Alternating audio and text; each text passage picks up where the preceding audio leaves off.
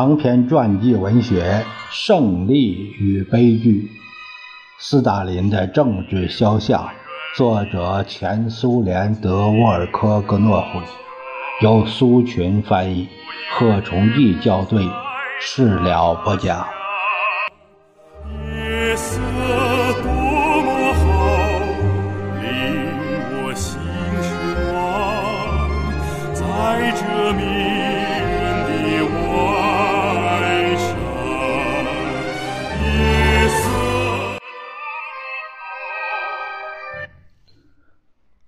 在读者心里可能会产生一种印象：作者过多的强调选举过程中的个人斗争。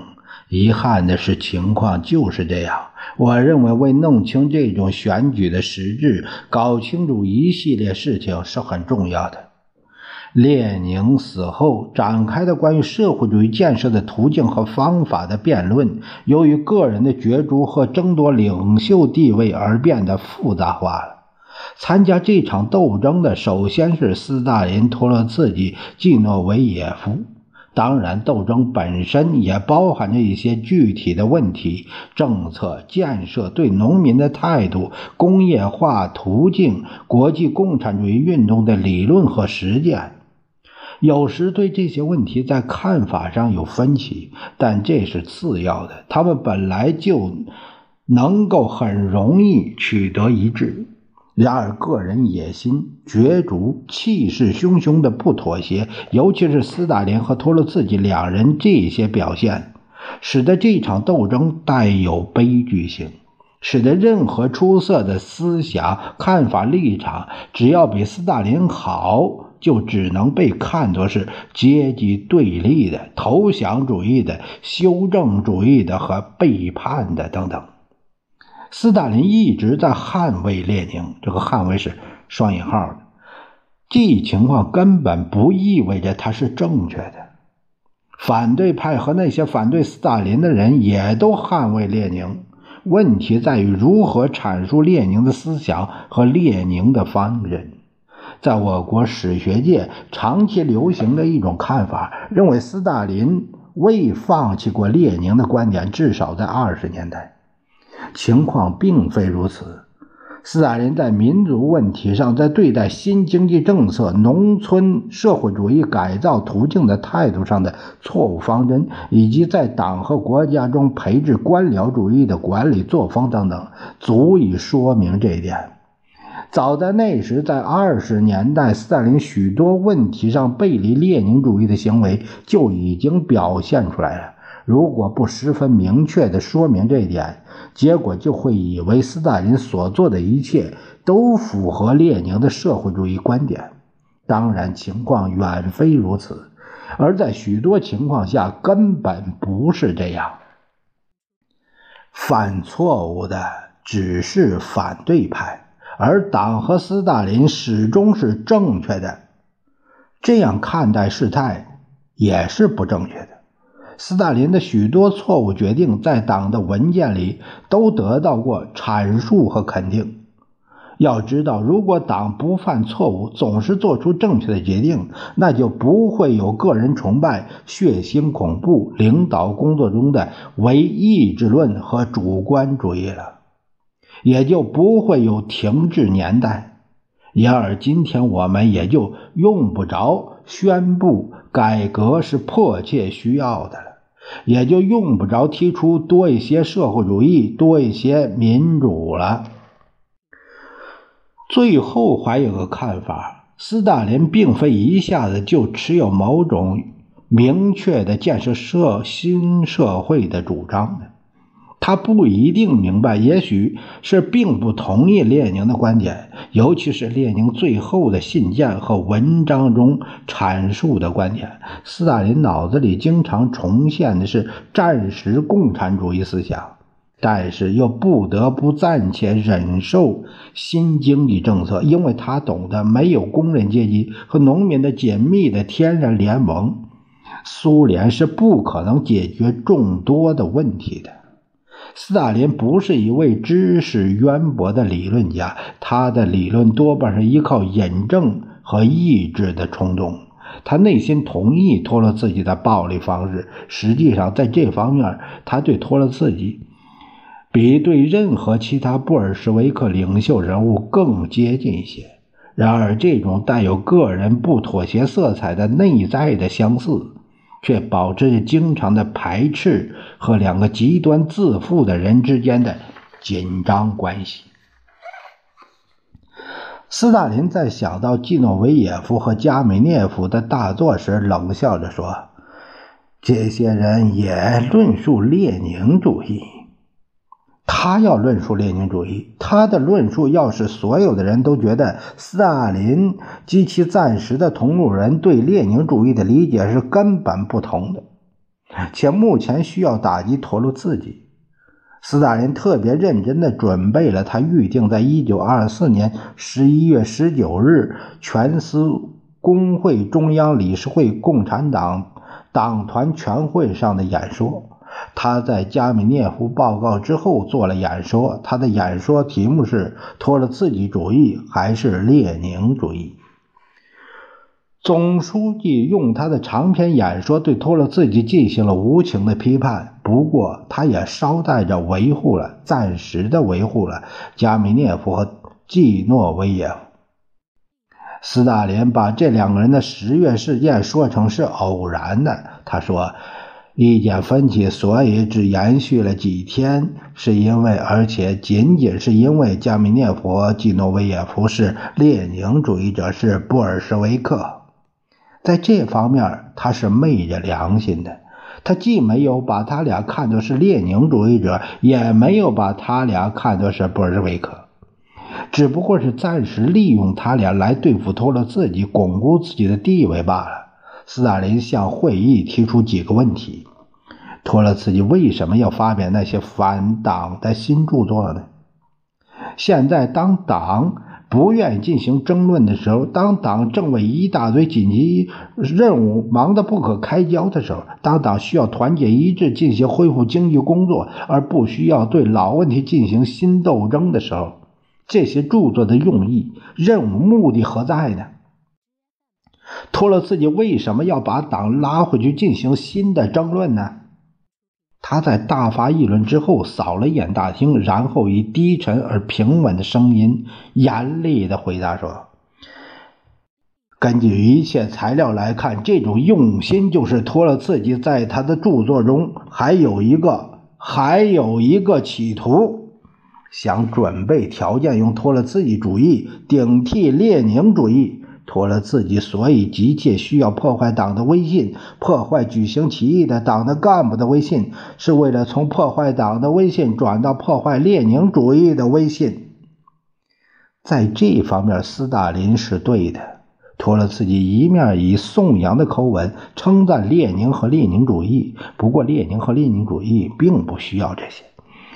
同时。又渐渐地对列宁关于建设社会主义急需重要观点多次表示怀疑。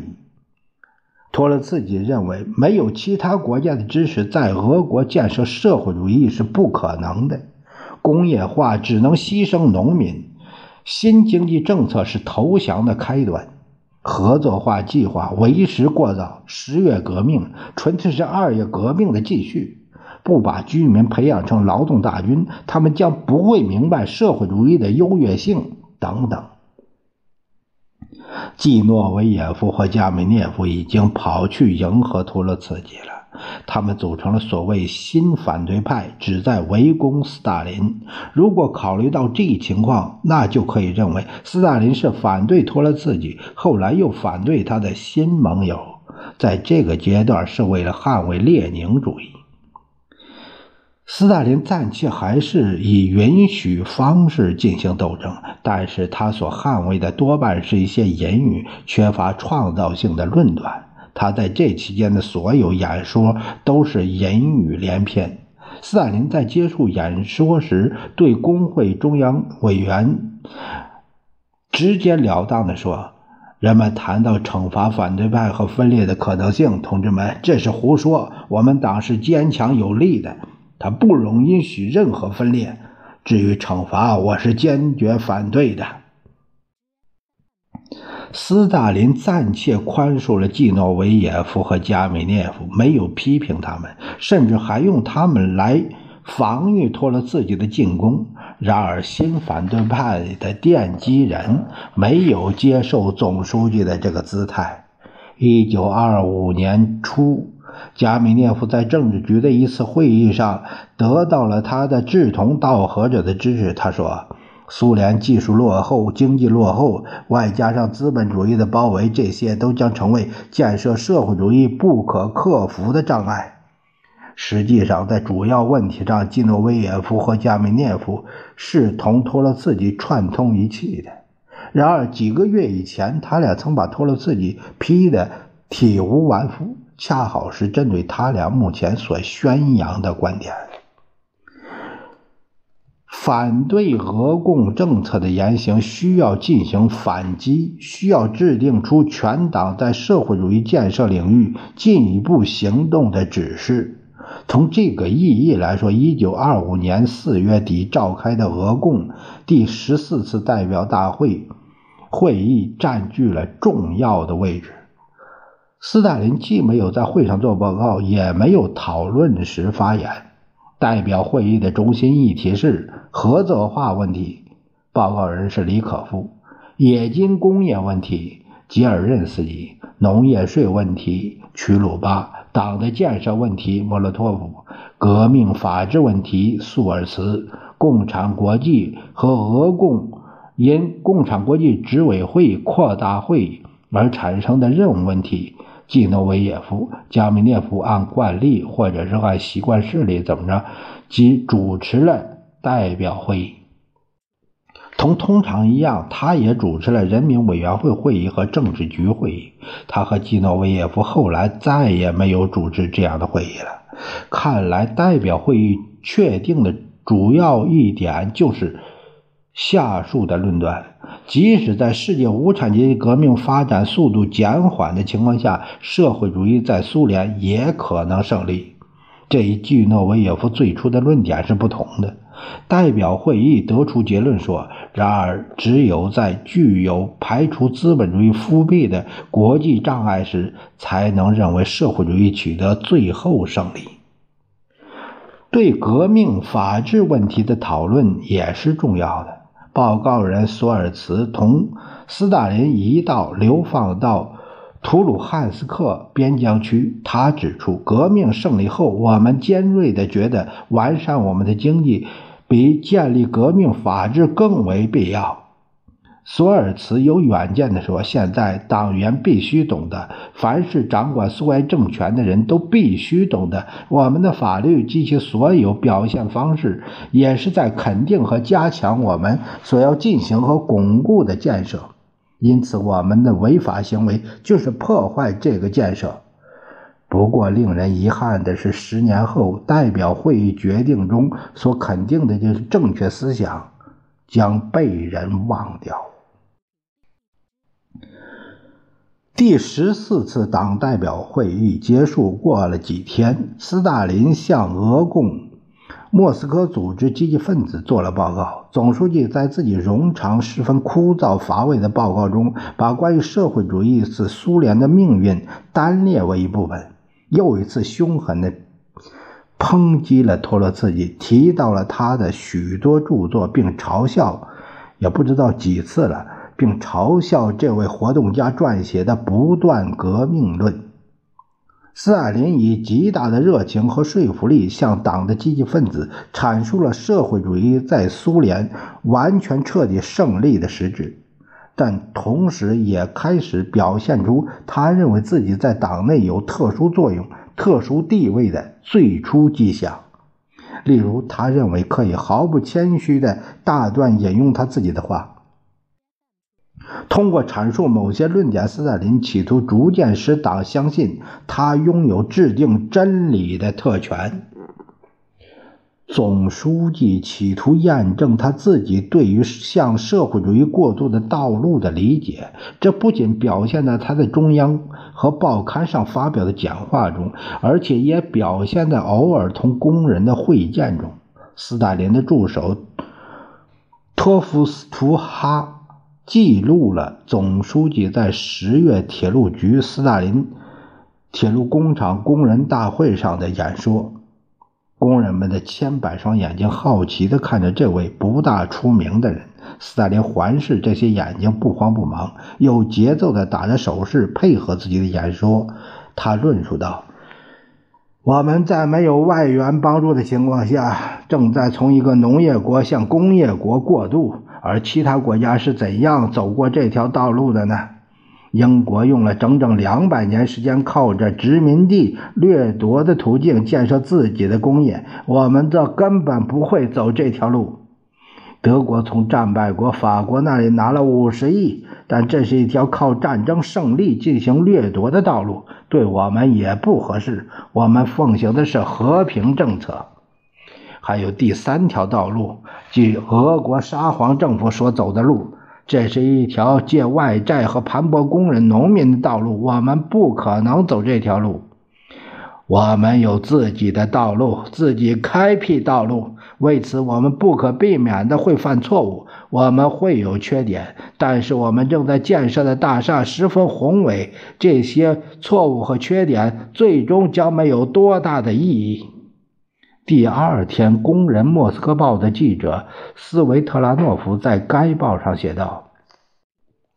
乌格拉内奇主持会议，会场上掌声不断。一个身穿草绿色士兵制服的人，脚上是一双破旧的皮鞋，站在机车的月牙板上，拿着话筒高呼“斯大林万岁，联共万岁”。